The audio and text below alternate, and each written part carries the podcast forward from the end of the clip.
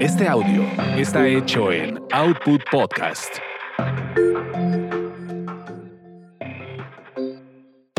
Las chicas listas revisan, planifican, emprenden y sobre todo toman buenas decisiones. Bienvenidos a Las chicas listas, un podcast de finanzas cotidianas y desarrollo laboral con Ivonne Vargas y Verónica García de León.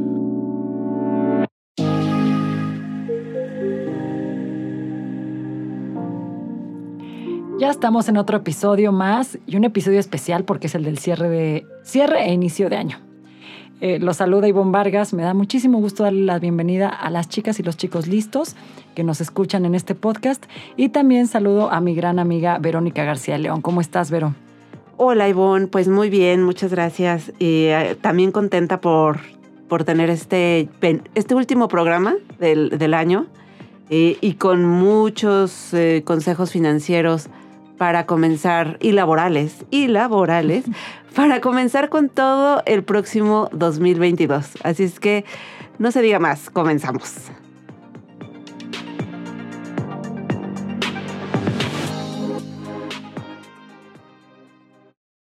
Las chicas listas planifican ahorros, gastos, inversión y protección.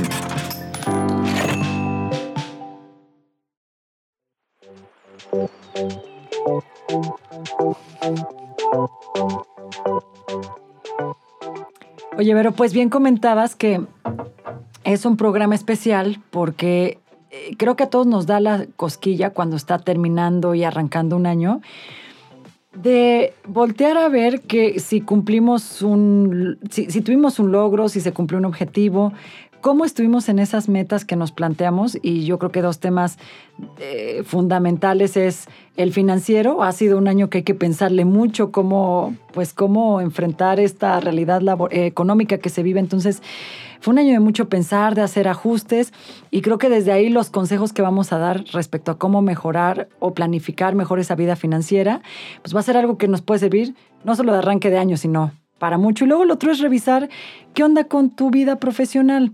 Si te quedaste a medias en una negociación salarial, en hacer un cambio de carrera, en hacer un cambio de trabajo, conseguir el, trabajo, si es que eh, te quedaste sin esa oportunidad como producto de la pandemia. Así que, eh, pues bueno, traemos consejos bien interesantes y nos encantaría recordarles que comenten sobre estos consejos y temas que quieren escuchar a través de nuestras redes sociales. En Twitter nos pueden encontrar como las chicas listas y en Instagram chicas listas podcast. Pues sí, tocas un punto interesante en el sentido de, ver cómo nos fue primero en el, año, porque eh, creo que para poder fijarte metas, objetivos para el siguiente, necesitas ver en dónde estás parada, ¿no? Eh, y, para saber cómo estás, o sea, en dónde estás parada, en, por lo menos en, la parte de, finanzas personales, eh, pues es muy, muy bueno hacer como una revisión de, eh, de la parte de tus deudas, ¿no? De la parte del ahorro. Pero fíjate que, platicando con, con eh, Janet Sánchez, ella es, es experta en finanzas personales y agente de seguros.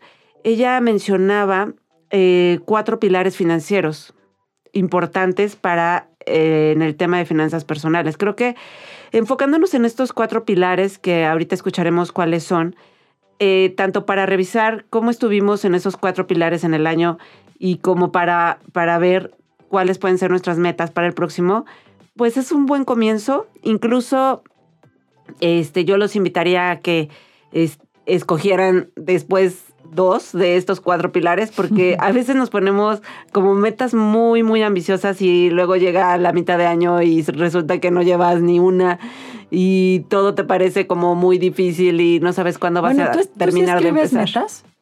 Las escribes, Vero, llevas así como la revisión de me propuse ahora sí invertir ¿eh? eso que ahorré. Mm. y luego regresas a revisarlo. No, nunca regreso a revisarlo. Ese es el tema, ¿no? Todos arrancamos súper entusiastas en el, en el sentido de, de, ahora sí quiero hacer un cambio y voy a empezar por escribirlo y, y luego se nos olvida. Sí. Y ya hay frustración ya es como de nada sirve escribir. Y ahorita vamos a platicar, bueno, más adelante vamos a platicarles de qué sirve tener una herramienta como es un plan de carrera, donde tú lo escribes, justo de alguna manera te obliga como a regresar a revisar esas metas y lo puedes aplicar muy bien cuando traes esta intención de eh, generar una negociación, moverte a otro puesto. A lo mejor durante este año dijiste, bueno, pues ahora sí me voy a animar y retomo salir a estudiar al extranjero. Entonces es muy bueno como tener una guía donde estás eh, repasando lo que sí tienes y lo que hace falta para cumplir un objetivo. Pues yo creo que el, equivalente en finanzas personales sería un poco el presupuesto. O sea, bueno, tu presupuesto que siempre decimos que hay que armar. Muy... Hay, hay que armar el presupuesto. muy directa, pero, porque me hizo pensar si yo seguí un presupuesto. Un presupuesto. Yo, sí, yo sí lo armo, ¿eh? Creo que, o sea, no, estuve desordenada. No así, no hago uno mensual ni nada, pero sí, sí, este, de pronto bajo alguna app que más adelante les comentaremos de algunas, este, como para irme ordenando un poquito, este, cuando, sobre todo cuando siento que estoy perdiendo un poco el control. Pero mira, te invito a que escuchemos a Janet Sánchez para que nos hable de estos cuatro pilares financieros que nos van a servir para hacer como, como acotar el tema, ¿no? Para irnos acotando en dónde eh, hacemos las metas, en qué aspectos, en qué temas, y no partir de así como de, de algo muy difuso. Pues vamos con Janet.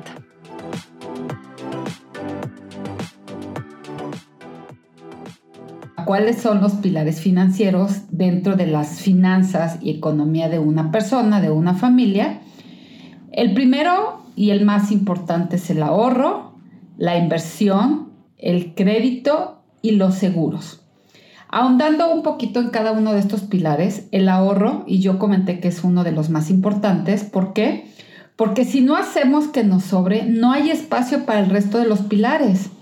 La inversión es el segundo pilar financiero, porque si hacemos crecer la primera semilla, que es este ahorro, las oportunidades irán acercándose, se irán desencadenando y tendremos más oxígeno para tomar mejores opciones. El crédito, porque cuando entendemos que el crédito es comprometer nuestros ingresos futuros para alcanzar una meta en un menor plazo, ese tema del crédito nos ayuda a alcanzar el objetivo en un menor plazo. Por lo tanto, necesitamos estar conscientes que el gasto no puede seguir a la par y tenemos que hacer ese esfuerzo para cumplir con el crédito. El ejemplo más tangible podría ser la hipoteca de una casa. Nos comprometemos a cierto número de años para pagar esa hipoteca y a cambio de ello obtenemos nuestra casa que suma nuestro patrimonio en un menor plazo. Y por último, pues el cuarto pilar financiero son los seguros. ¿Por qué? porque cuando intempestivamente la fuente de ese ingreso se detiene, ya sea por cuestiones de salud o temas de una muerte, el resto de los pilares dejarán de funcionar y entonces los seguros recobrarán vida y surge su razón de ser.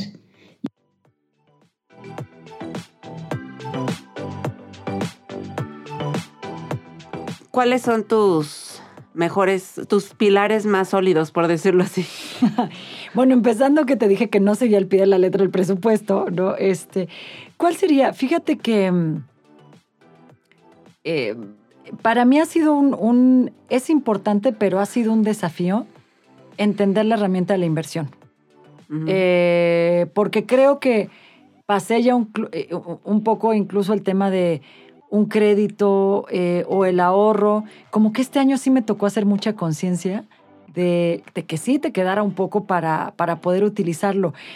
Pero eh, aunque lo hemos platicado aquí, creo que todavía estoy a ese punto en cómo, cómo conoces bien tu perfil de inversionista y te decides por alguna herramienta, ¿no?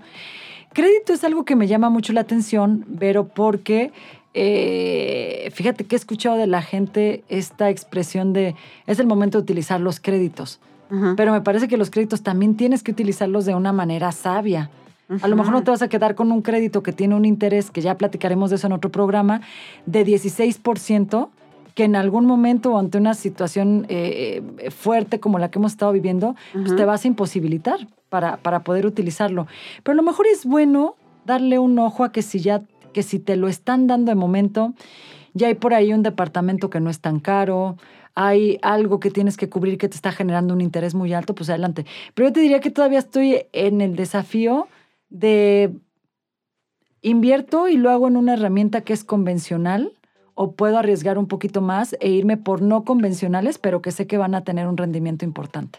Pues yo te diría que, que, con el crédito hay que irnos con mucha cautela el próximo año por el incremento en las tasas de interés, ¿no? Eh, eso creo que hace que el crédito realmente sea un instrumento que tomemos con muchas, con mucha cautela, así como lo, lo dije anteriormente, ¿no? Porque el, el, incremento en las tasas de interés, que el, es una herramienta del, del Banco Central, del Banco de México, para controlar ahorita la inflación que está subiendo mucho, hace que se encarezca el crédito. Entonces, lo mejor es este tenerlo, o sea, usarlo, pero como sabiendo que, o sea, que sí tienes los ingresos mejor, para pagarlo. ¿Qué opinas? Pero y aquí lo voy a dejar nada más como una pregunta, porque también hay, ¿para qué utilizamos un crédito? Generalmente... Porque en ese momento quizá no tienes, no tienes el, el flujo, flujo, para cubrir un gasto, ¿no? Pero en una de esas sí es un crédito del gobierno y lo tengo a fondo perdido. Está difícil de conseguirlo. Ah, bueno, sí. Pero puede ser una herramienta, no sé, se me ocurre de, tengo muchos amigos que sus pymes se vieron súper afectadas con esto y ahí están buscando, pero no son tan fáciles, es muy saturado, es un proceso ahí complicado, pero de repente han tenido respuestas de créditos, aunque sea pequeños, están a fondo perdido y algo funciona. Pero tienes toda la razón, creo que en estos créditos, sobre todo cuando te lo dan como un pequeño dulce regalo de sí. Navidad de la banca, tienes que pensar en esto de la tasa de interés. Sobre todo tener segura la fuente de ingresos. O sea, si tienes una fuente de ingresos segura, entonces, pues sí, accede al crédito porque seguramente tendrás para pagarlo, ¿no? Pero si tu fuente de ingresos está tambaleándose o no tienes o te acabas de quedar sin trabajo, pues yo te consejo mejor. No, porque no. para eso vamos a ver plan de carrera. Ah, perfecto. Para que tengan una base este, más, un, un, mucho más firme, sólida, claro. para entender hacia dónde se mueve este, eso, que bueno, la carrera es tu principal punto de ingreso, ¿no? Claro. Eh, económico. Y bueno, pues lo que dice Janet es que en términos generales en la población mexicana, un, el pilar más débil, ahora sí que, ¿cómo se llamaba ese programa? Es que me, se me escucha. El rival. El rival. No, es, el pilar más débil es el ahorro. Es el ahorro y el tema de los seguros. Bueno, no sé si coincidas conmigo, pero en el tema de los seguros, creo que todos fuimos eh, puestos a prueba en ese tema por el tema del COVID, ¿no? O sea, bueno, eh, creo que muchas personas que no tenían un seguro de gastos médicos privados se dio cuenta que, de alguna manera tenía que acceder a, uno, tenía que generar el excedente de ingresos para poder pagar uno, para este, no quedar desprotegido, ¿no? Eh, pero bueno, ella dice que, que pues en este, este pilar es, estos dos pilares son los que más tenemos que reforzar el próximo año eh, aproximadamente 35% de los adultos en México ahorran a través de una institución financiera, lo cual es bajo respecto a otros países de, de, América Latina y pues no llegamos ni a la mitad, lo cual sí es algo de llamar la atención, ¿no? Entonces, hay escuchemos. una frase de ella que me gusta mucho, por ahí cuando platicó contigo, como habla de, es que de veras yo creo que el 2022 hay que hacer lo posible porque sí te sobra el dinero. Sí. ¿Cómo le vas a hacer? Porque en eso es el punto de partida del ahorro. Tener esto ahí eh, ex, no extra, excedente. Es, es, es, excedente o haberlo separado y que luego lo puedas poner en función de los demás pilares. Pero tienes que encontrar la manera de que sí te sobre un poco de dinero. Y es, es en relación con el gasto, pero pues es que escuchemos lo que dice.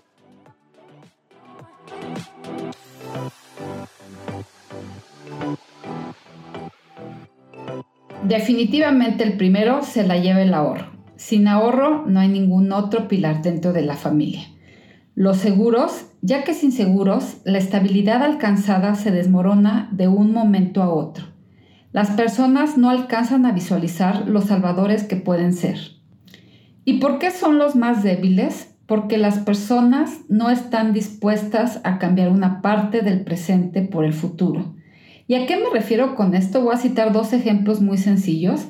Algunas familias prefieren cambiar el coche o comprar el coche de mayor lujo que apostarle a su seguridad a través de los seguros. Y el otro ejemplo podría ser las comidas frecuentes fuera de casa. Las personas prefieren la comodidad que sacrificar algunas de estas salidas para dar cabida al ahorro.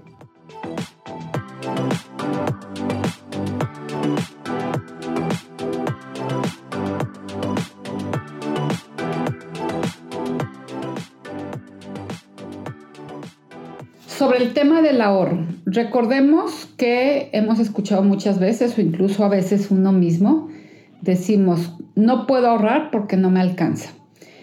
Voy a ahondar un poquito más en el tema. Recordemos, y yo los invito a pensar de esta manera, el ahorro debe de ser una decisión personal en donde cada persona necesita tomar la decisión, tener la convicción de empezar a hacer un espacio para dar cabida al ahorro. Es decir, hay que empezar a controlar el gasto, ver cómo estamos gastando, conocernos y decidir qué sí podemos recortar, qué no podemos recortar y entonces dar cabida, dar paso al ahorro. Ese es un tema muy importante. No nos lo han enseñado. Muchas personas, yo digo que nacen con ese chip, no todas. Sin embargo, es sorprendente ver que hay personas que tienen un ingreso bajo, por ponerlo de alguna manera, y hacen mucho con ese dinero. Se trata de organización, esa es la, palabra clave. Sabernos organizar, saber tener prioridades y entonces el, habremos dado paso al tema de un ahorro. Y pues es que juntito, juntito, junto con pegado, como dirían, del ahorro está el gasto. O sea, ¿cómo te diré? Ella dice que no estamos acostumbrados a postergar eh, un nuestros gustos, nuestros placeres, ¿no? Este, y la recompensa inmediata, lo que hemos La recompensa inmediata. muchas veces, ¿no? Eh, esto, de, esto lo, aborda mucho la economía del comportamiento porque precisamente por eso no... Eh, se nos hace muy difícil ahorrar para el retiro, porque siempre decimos, o sea, vemos el retiro tan lejano, tan lejano, que no vemos cuál es la recompensa de ahorrar para el retiro, porque pues evidentemente ahorita no lo vas a ver, pero lo verás en unos años cuando te retires, ¿no? Y, este, cuando requieras ese dinero. Pero eh, tiene, es algo como muy, muy humano y ayer estaba investigando precisamente sobre este tema de las gratificaciones y de las recompensas. Y tiene que ver con nuestro cerebro reptiliano, que es como una parte del cerebro eh, muy primitiva que aún tenemos y que tiene que ver con nuestra reacción em, al placer, ¿no? O sea, cuando nosotros tenemos una gratificación o una recompensa, generamos este neurotransmisor que se llama dopamina, que es un químico relacionado con el placer. Y y entonces esta generación de dopamina pues nos gusta, ¿no? O sea, está rico gastar, está rico este, comprarte X, Y, Z porque generas esta, esta dopamina y, es lo que te, te hace gastar. Y, y, bueno, estamos metidos en una sociedad de consumo en la que creo que todos estamos buscando esta dopamina todo el tiempo. Dopamina. Me gustó lo de la generación de la dopamina, como dijiste, pero porque no sé si te ha pasado con yo, con mis amigas, escucho a sus hijos, o que están en edades más o menos de 17, 19 años, em, pero algo que tienen es, eh, y que quizá aquí valdría mucho la pena cómo trabajamos la economía del comportamiento desde las escuelas, desde lo que ves en casa, pero desde lo que ves en escuelas, hablando de un sentido de inmediatez, cosas como, por ejemplo, pues mejor lo disfruto ahorita porque mañana no sé si viene un bicho como el que está ahorita. Ah, Entonces, creo que se repite esta historia en donde preferimos, lo que decía ella, tener un presente que pensar en el futuro cómo va a ser, porque el, pensamiento es, de verdad quizá no voy a llegar a tantos años y no va a ser indispensable que esté pensando en, en el tema del ahorro. Y hay un tip interesante en algunas escuelas de Europa, justo en las revisiones de los planes de estudio, se ha pedido que se enfatice en la parte de economía del comportamiento y de felicidad, porque tenemos muy también introyectado en nosotros mismos que la felicidad la da... Eh, el tener cosas. El tener. Entonces, es algo que eh, creo que vale mucho la pena, inclusive para todas las chicas listas que son mamás y que nos escuchan, que le piensen un poco cómo manejan este sentido de inmediatez, como para generar desde muy temprana edad la intención de, de que te sobre, de que haya dinero para ahorrar. Claro, pues yo creo que el equilibrio siempre es la respuesta a todo, ¿no? O sea, creo que ni, ni yéndonos a un extremo de no gastes nada porque pues en 20 años te vas a retirar, ni tampoco el este gasta todo porque mañana quién sabe si ya vas a seguir viviendo, ¿no? Entonces creo que el justo medio es el, mejor. Y bueno, justo Janet nos recomienda trabajar precisamente en, en dos, em, dos vicios o en dos cualidades, hábitos para, para el próximo año que nos pueden ayudar en este, en este sentido de logro de metas. A ver, vamos a escucharla.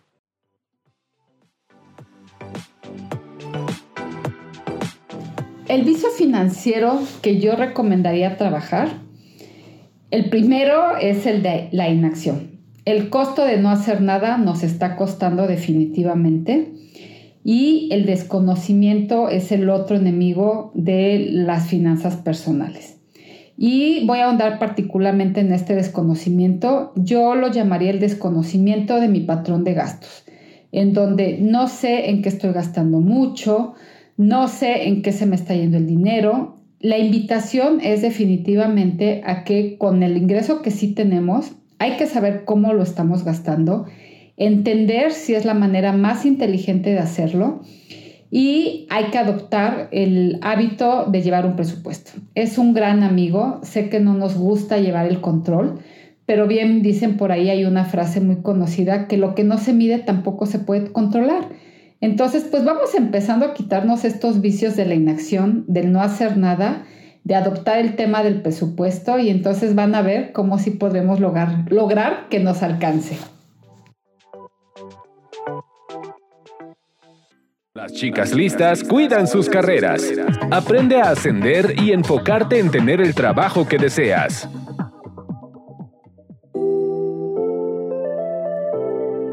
Pero pues yo creo que podemos eh, cerrar con esta recomendación que me encanta lo, cuando, cuando nuestra entrevistada dice la inacción y buscar aliados. Hay que moverte y la idea es que te quedes con este mensaje de chicas listas para este 2022. ¿Cómo puedes convertir ese presupuesto en, en un gran aliado? Hace ratito estábamos platicando que hay factores externos o cosas que te suceden a lo largo que puede hacer que ese presupuesto se tambale mucho. Y te tienes que sentar a ver cómo hacer los ajustes necesarios para no comprometer ese futuro eh, financiero que estabas haciendo. Puede ser una separación. Yo creo que también tenemos dos años en donde el tema médico ha sido súper retador y por ahí te pone también en otro nivel pero pues hay que, hay que tratar de, ir más lo más apegado que se puede ese presupuesto. Sí, justo este, o le bajas al gasto o incrementas tus, tus ingresos. En ese sentido, es, es, es así A de ver, chicas y chicos listos. En este mercado laboral, ¿qué creen que suceda primero? Es más fácil bajar los gastos. Es más fácil bajar los gastos que hoy. Ahora estemos, aunque dice por ahí la política del gobierno que estamos en el momento de mejores salarios, bueno, sabemos que. Pero para eso tenemos este espacio, porque aquí les vamos a decir cómo pueden incrementar sus ingresos, ¿verdad, Ivonne? Totalmente. Pues bueno, yo no sé, creo que tú ya has implementado plan de carrera alguna vez, pero no pues sé, pero creo que este tema ya lo, ya lo hemos trabajado. Es, la verdad que es una herramienta que... El, eh, hacer un plan de carrera. Hacer un plan de carrera, dedicar el tiempo para diseñar tu propio plan de carrera. Lo escuchamos de manera frecuente porque eh, algunas, en algunas escuelas, para los jóvenes que están terminando carrera, sí les piden que diseñen objetivos enfocados a cómo quieren verse los primeros siete o diez años de su vida profesional. Pero la verdad son los menos estos casos. Y como que siempre cuando escuchamos la palabra de plan de carrera, este, dices, bueno, pues seguro recursos humanos se va a encargar de que cuando yo entre a mi trabajo me pueda dar esa herramienta. La verdad es que plan de carrera es eh, justo una especie de guía, de manual que tú tienes que estar escribiendo. ¿Qué sucede? Que mm, em, es una herramienta que se utiliza mucho más cuando pasas de los 30 años, que has tenido los primeros 7 o 10 años de experiencia, porque cuando tú sales, estás buscando empleo, te colocas un poco como en lugares con esa idea de quiero ganar trayectoria. Estás cumpliendo muchos sueños profesionales, estás en esta intención de trabajar en algo que esté relacionado con, con, mi, con, con, con lo que me formé. Pero la verdad es que después de los siete años de carrera, hasta neurológicamente, viene un golpe, viene una madurez del cerebro, sí, sí lo puedo poner de esa manera, donde te empiezas a preguntar así como, híjole, este, pues no sé si con lo que he aprendido tendría que negociar un salario diferente, no sé si tendría que estar en otra posición también, eh, si tengo que moverme a una industria que esté mejor pagada. Entonces, te empiezas a preguntar varias cosas que cumplir ese, ese objetivo en específico requiere planificación. Ese es el objetivo del plan de carrera. No es, ya probaste de qué va el mercado, ya tuviste tus primeros empleos, pero ahora que quieres dar estos pasos de, eh, tengo que moverme a otra posición, ya decidí que esta carrera no me gustaba tanto y me quiero ir a la otra, desde ahí el plan de carrera te ayuda a ponerle estructura y te ayuda a ponerle, a darle orden a esa meta profesional que quieras hacer. ¿Y cuáles son las más, yo creo que las ahorita las más fuertes es negociación salarial, cambiarme a un área donde sí pueda, donde sí encuentre trabajo y esté mejor remunerado, creo que es lo otro. Y es una súper herramienta para la gente que va de salida, lo digo entrecomillado, pero de su vida laboral, que está en los 45, 50 años y que dice, bueno, es que todo lo que he aprendido lo tengo que capitalizar, pero no sé ni dónde buscar trabajo, ni cómo diseñar un objetivo profesional. Ahí el plan de carrera te ayuda otra vez muchísimo. Oye, buenísimo, porque justo terminando de hablar de la parte de finanzas personales eh, y de cómo eh, una manera de tener un excedente es generar más ingresos, pues creo que el primer paso sería para, para generar más ingresos, eh, ya, seas empleado, ya sea empleado, profesionista, empresario, es tener un plan de carrera, ¿no? Entonces... Y fíjate que aquí me voy a aventar un gol. Esta es una herramienta que yo he trabajado en algunos talleres con la UNAM lo que generalmente vemos es que a la persona, a, una persona, le cuesta mucho visualizarse en el futuro para saber qué, podría estar haciendo en un tiempo determinado, ¿no? Por ejemplo, los siguientes dos años, conforme a las competencias profesionales que ha desarrollado y conforme a la experiencia que ha ganado. El plan de carrera siempre, de, de primera, va a responder a la pregunta, ¿dónde quiero verme los siguientes tres o cinco años. Es un periodo de tiempo lo suficientemente, como digamos... ¿Realista? Realista. Sí. Entonces, ¿dónde me quiero ver? Y lo que hace, lo que hacemos generalmente es que confundimos el plan de carrera con una guía de objetivos. Creemos que el plan de carrera es sentarte y escribir cosas como, en los siguientes dos años ya quiero verme como jefe de área. Eso es un objetivo, eso es algo que tú puedes hacer una listita con tus 12 uvas y adelante. El plan de carrera, ahorita vamos a explicar, te va a requerir otros pasos, porque es escribir el objetivo y que además tú puedas estar diciendo, bueno, pero ¿qué sí tengo hoy para cumplir esa meta? ¿no? O sea, ¿qué, qué, qué es, ¿cuáles son mis herramientas? ¿Cómo estoy conforme a mi experiencia? ¿Cómo estoy respecto a titulación? o sea, ¿cómo estoy respecto a muchas cosas? Y luego tener mucha claridad sobre exactamente qué no tienes para tu objetivo o qué te hace falta. Yo puedo morirme de las ganas ahorita por decir que me aumenten más del 22% el salario, que es lo que está ahorita en, aumentos. Eh, pero tengo una pésima relación con el jefe. Claro. Pero tengo. Pero no logro terminar con pero los no objetivos. Logro terminar con los objetivos. Entonces, es ¿qué realmente te está haciendo, te está haciendo falta? Y otra cosa que es muy importante del plan de carrera es Tú vas y le dices al jefe, quiero mi plan de carrera para verme en cinco años en jefe, como jefe, ¿no? Como a veces entras a los trabajos y dices, o sea, no me importa no tener un salariazo, pero dame un plan de carrera para que a mí me garantices que el siguiente año voy a crecer, voy a ganar más, voy a hacer todo. Pero un plan de carrera que realmente te haga cambiar profesionalmente, tienes que responder muy bien a la pregunta de qué quiero yo para mi vida profesional en el futuro, cuál es mi propósito. Y luego, ¿cómo puedo alinear ese propósito con los trabajos en los lugares en donde estoy, cómo se va alineando, ¿no? Voy a poner un ejemplo. Si Vero dice, Vero, mi gran amiga, dice, este, yo la verdad creo que toda mi vida voy a ser periodista. Toda mi vida amo los medios profesionales. Amo los medios de comunicación y profesionalmente aquí, aquí quiero crecer. Pero no estás, ahí no estás clarificando la aspiración. Tienes que ser como mucho más específica de decir, pues en los siguientes 10 años voy a ser la editora de este, de este sitio de finanzas y para esto tengo esto, tengo lo otro, pero porque ya estás conectada como con un propósito mayor. No sé si me explico.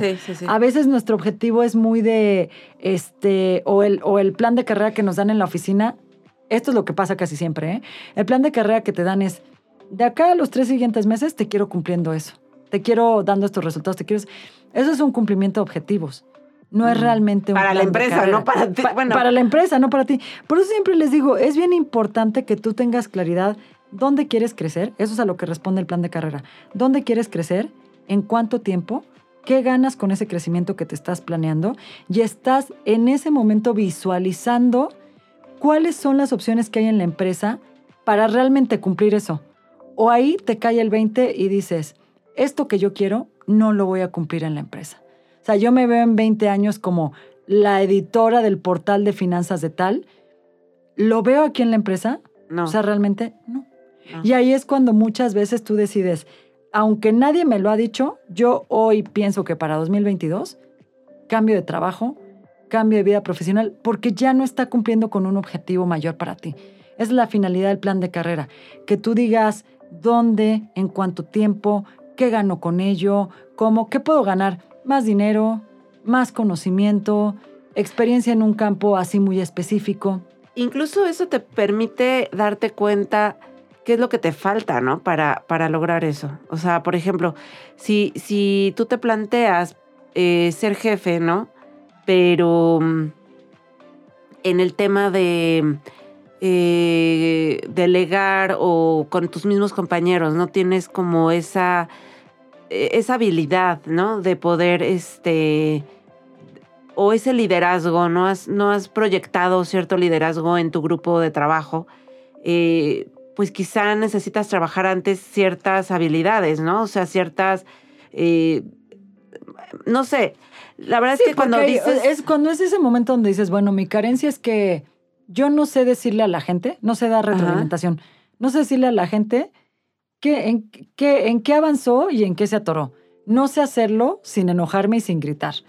Pero ya sé que para ser un jefe me va a tocar estar lidiando con muchas de estas cosas y es el momento donde dices, ah, bueno, creo que necesito un coaching. Ah, bueno, creo que necesito un curso de negociación. Ah, creo que necesito un curso de comunicación. Y muchas veces esperamos que la empresa nos dé ese curso, ¿no? O sea, creo que a veces ni siquiera veo a muchas empresas en México eh, generando estos planes de carrera para sus empleados. O sea, creo que yo de las empresas que conozco que lo hacen son empresas multinacionales de las que he entrevistado para los rankings de mejores empresas o de los mejores lugares para trabajar. Pero en general las empresas en México no son de ese, de ese tipo de empresas y no generan esos planes de carrera. O sea que uno tiene que gestionarse a sí mismo, ¿no? Para, para hacerse su plan de carrera y en función de eso, ver qué habilidades te tomas un curso en, uno de estos lugares de este como como los que platicamos en un programa hace poco este para ver qué tomas no eh, y que eso abone a tu a tu plan de carrera. Fíjate que eh, pensando en todo lo que hemos platicado en este programa el plan de carrera es a nivel profesional el equivalente de un presupuesto Claro. Tú haces un presupuesto y dices, bueno, pues no sé, quiero, ya no quiero rentar y quiero mi departamento en los próximos tres años. ¿En dónde estoy parado? Y entonces en tu presupuesto pones, hoy gano 10 mil pesos, creo que de aquí tendría que estarlo separando y luego a los tres meses regresas y dices, híjole, es que no pude ahorrar, ¿en qué me gasté más? Estás haciendo el reajuste todo el tiempo para cumplir. El plan de carrera es el equivalente al presupuesto para tu vida profesional.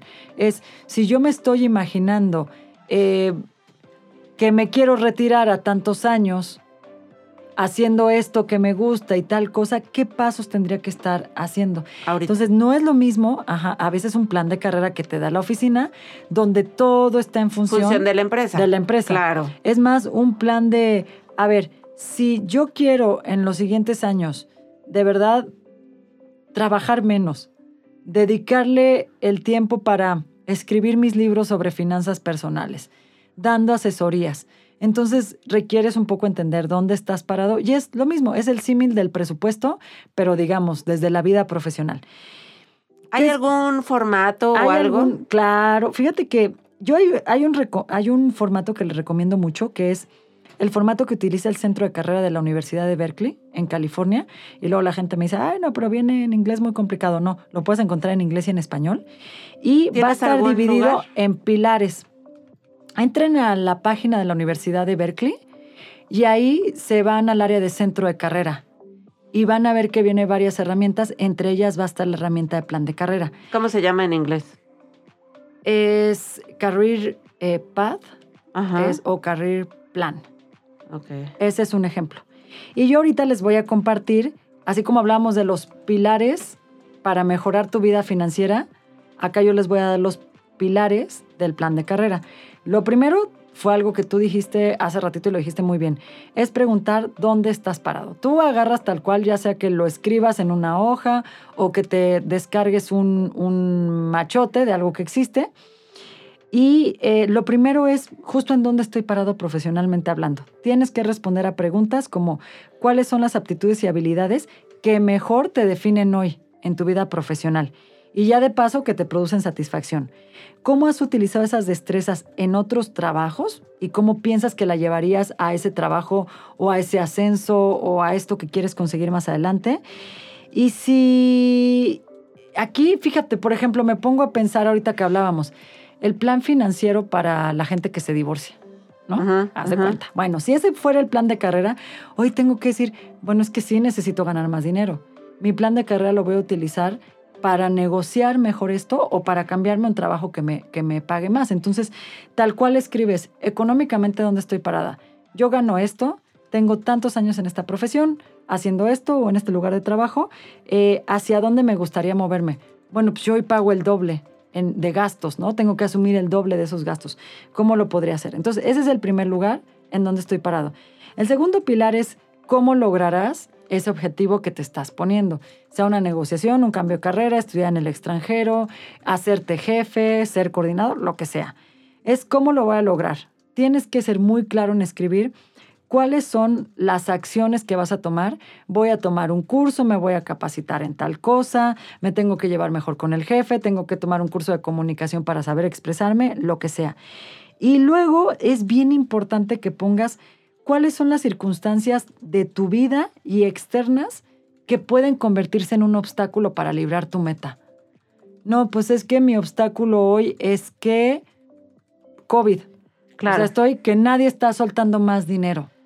Entonces, ¿cómo le puedo hacer? Tendría que acercarme el próximo año para tener esa conversación, pero ¿qué sí voy a lograr hoy? Pues que me den más tiempo para hacer esto, que me apoyen en una capacitación. Entonces, tienes que tener mucha claridad sobre cuáles son los obstáculos que hoy te pueden estar limitando y cómo puedes librarlo. Tercer pilar de un plan de carrera es ten muchísima claridad sobre los recursos con los que cuentas para algo. Esto quiere decir, ¿quiénes pueden ayudarme a cumplir una meta en lo inmediato?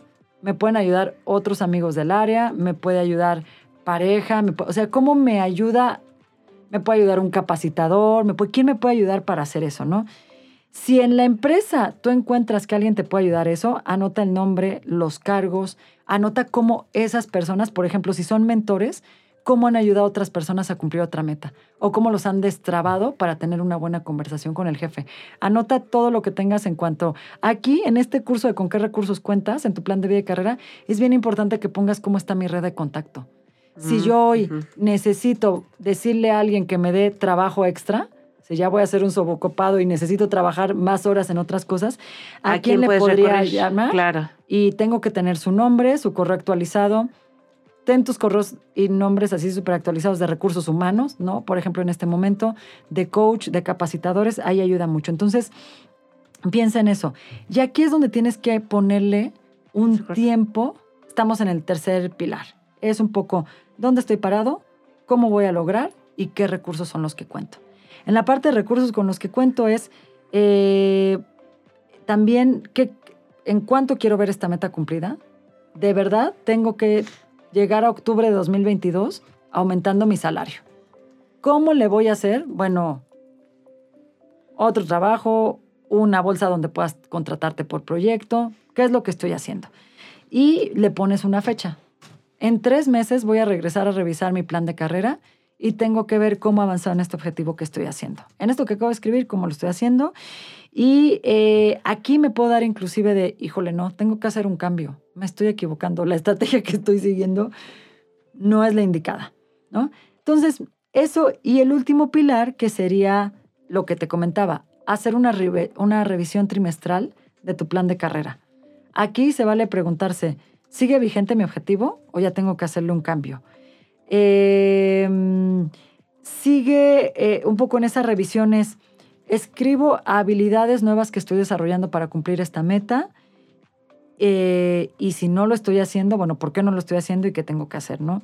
Em, hay en este momento de las revisiones, estoy relación, ¿cómo, cómo, cómo estoy, em, sí, acercándome a la meta? ¿Cómo me estoy poniendo en ella? Y si en ese momento tengo que hacer un cambio, ¿por qué ese cambio y qué persona o qué elemento me puede ayudar a cumplir ese cambio? Entonces, son como cuatro pilares. De hecho, en muchos de los formatos que a lo mejor ustedes pueden encontrar en inglés o en español, van a encontrar un documento que está dividido en cuatro a seis columnas, generalmente, porque te agregan una columna donde dicen resultado de todo lo que estás haciendo, para que tú vayas poniendo ahí, este sí, ya conseguí este aumento, o estoy muy frustrado porque no he logrado esto. Entonces, es un documento que incluso si ustedes lo ven, si, si pudieran tener una foto, es un documento dividido en cuatro columnas donde están estos, estos pilares de los que hemos estado hablando y tú lo vas llenando y trimestralmente estás revisando cómo que vas. Se vaya... ¿Y qué tanto te has apegado? Porque te voy a contar casos de, de gente que yo he conocido que de repente dice, quiero un ascenso. Ya lo escribí, trabajé por él. Llega el ascenso, pero en el ascenso no hay aumento económico. Uh. Entonces, ahí la pregunta dentro del plan de carrera es... ¿Querías un ascenso o, una, o un incremento? ¿Quiero un ascenso o quiero un incremento? Que los trabajas diferentes. El incremento Oye, no, gracias. El ascenso te hace, o sea, te llena de más responsabilidades. Te llena de más responsabilidades. Por eso yo decía que hay que ser muy claro. ¿Cuáles son mis metas? Quiero ser una persona que en los siguientes dos años tenga más responsabilidades. Pero entonces en el plan de carrera tengo que anotar y que esas responsabilidades vengan no es por arte de magia. Si no viene el aumento, en el mismo plan de carrera tendrías que decir, ¿cómo le expuse a mi jefe que en seis meses quiero que estemos tocando de nueva cuenta el aumento y que si no hay aumento, tomaré otro tipo de decisión? ¿Cuál es, otra decisión? Eh, negociarle completamente una flexibilidad y diferentes flexibilidades. Entonces, el plan de carrera es como en el presupuesto, le voy anotando, gasté 30 pesos adicionales en esto que no lo tenía planeado. Y en el plan de carrera es, híjole, ya me dieron el ascenso, pero no venía acompañado del dinero. ¿Cómo le hago para así tener ese dinero? Entonces me anoto que en los Negociar siguientes con tu jefe, semana es, me junto con recursos humanos, tengo que empezar a plantar la semillita de, oye, recibí esto, pero no tengo a cambio esto otro. Y todo el tiempo es ese plan que te está obligando a revisar los ajustes que tienes que hacer. Buenísimo, buenísimo. Yo ya me lo apunté, o sea, se los voy a compartir. te vi muy activa apuntando los puntos del plan de carrera. Ya, ya los apunté todos. Yo apunté lo que dijiste de presupuesto, porque en 2022 me tengo que poner mucho más abusada con el presupuesto. No, se los vamos a compartir en la descripción de este episodio para que ahí tengan un poco el, el, paso a paso que, que, ahorita nos compartió Ivonne y que puedan consultarlo y hacer su definición de plan de carrera para este 2022, que seguramente eh, nos va a ir bien. Esperemos que, que, todos logremos nuestros objetivos laborales y financieros, eh, sobre todo, pues movernos para, hacer, para lograrlo, ¿no? Porque, como decía Janet Sánchez, eh, pues si no nos movemos y estamos pasivos, pues difícilmente podemos lograr lo que, lo que nos proponemos. Entonces, pues yo les deseo que tengan, que tengan un gran año, un, un 2022 lleno de objetivos y sobre todo de, de, ganas de cumplirlos y de alcanzarlos y de mucha salud, ¿no? Creo que eso eh, es el, el, mayor bien que podemos tener, el mayor activo, porque pues sin salud, pues como, ¿verdad? Claro, pero y aprovechar, ya nos estamos despidiendo, pero también tener ese sentido de gratitud y agradecer a, las escuchas, eh, a las chicas y los chicos listos, que han estado pues siguiéndonos en un año, ¿no? Que cumplimos este año como Chicas Listas Podcast y que esperamos que sea eh, pues mucho tiempo más, acompañadas de Charlie, nuestro productor, porque de verdad estamos encantadas de estar en este espacio si, si su objetivo es hacer un podcast, tienen que venir con él. De veras lo decimos. Eh, pero, pero la verdad es que agradecerles que estén conectadas siguiendo estas recomendaciones y pedirles que nos regalen esa generosidad de tiempo y de comentarios para que en 2022 sumemos a más chicas listas a la comunidad. Así sea. Muchas gracias y felicidades gracias, a todos. Felicidades y nos escuchamos en el siguiente episodio de Chicas Listas. En enero.